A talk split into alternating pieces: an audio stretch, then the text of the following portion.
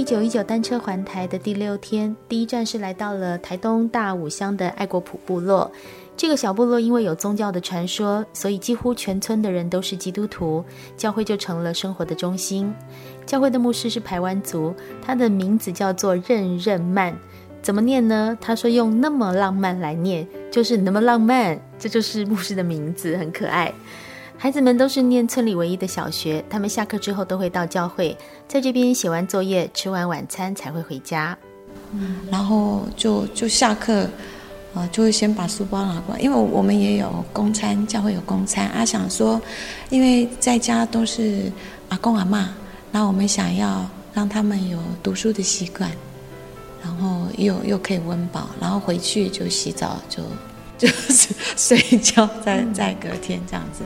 所以全校二十八九个孩子，他们的生活等于模式跟节奏是一样的。对，如果我们在都市里面看到急难救助个案，我们会想到说要去通报什么单位，例如社福啊、医疗。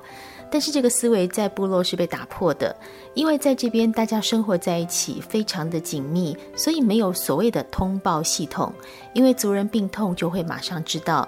像教会照顾的一位育婴阿姨，因为她要照顾一位脑中风的儿子，还有一位曾孙女，所以教会就帮她申请了一九一九的食物包，有米也有油，她的生活就可以好过一点。家里的经济来源呢？就是我一个人，就是现在在做那个安心工啊。嗯。安心上工。嗯。辛苦可是没办法。嗯。还好啦。就是干中风，就是拿钱呢。啊，这一次都是拿物资给我们了。什么样的物资？米啦，还有沙拉油啊，酱油。酱油比较实用啊。最常用到这些，就是对那个米，因为每天都煮煮饭呐。够用吗？差不多了。差不多就是有点不够用哦。有一点不够用，我跟他说，你说不够用，结果他就说 差不多了，他可能不好意思。那不够怎么办？买呀，想办法。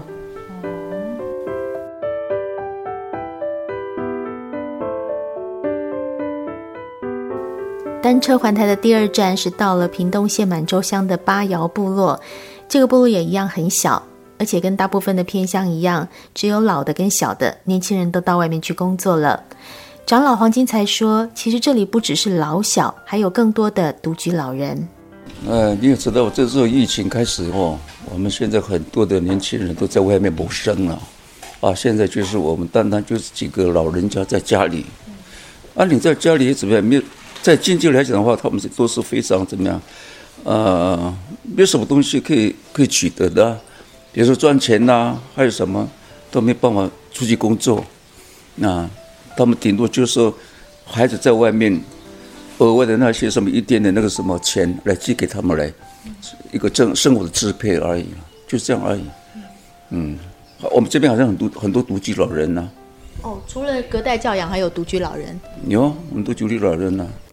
教会照顾的一个个案，王先生，他病了很久，积蓄就花的差不多了。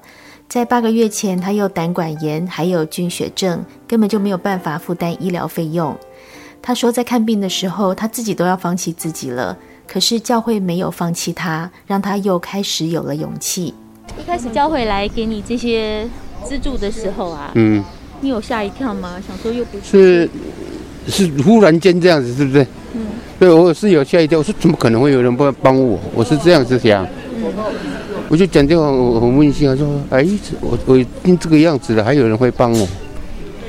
因为我有跟医师讲过讲过一句话，如果我断了，就放弃我。他们没有放弃我，把我活着。嗯，我就我不敢在这个讲出来，我怕我又更难过。为了让部落的人有食物、有物资，所以教会跟一九一九合作，工作人员会到高雄去拿生鲜食物和物资。每一次拿这样一趟，来回要五六个小时，很辛苦。可是爱不会因为偏远而减少，因为有许多人的力量跟支持，在祝福这些偏乡的家庭，一起来支持他们的生活。环台的第六天、第七天、第八天，还会有什么样的故事呢？我是梦萍，请和我们一起期待。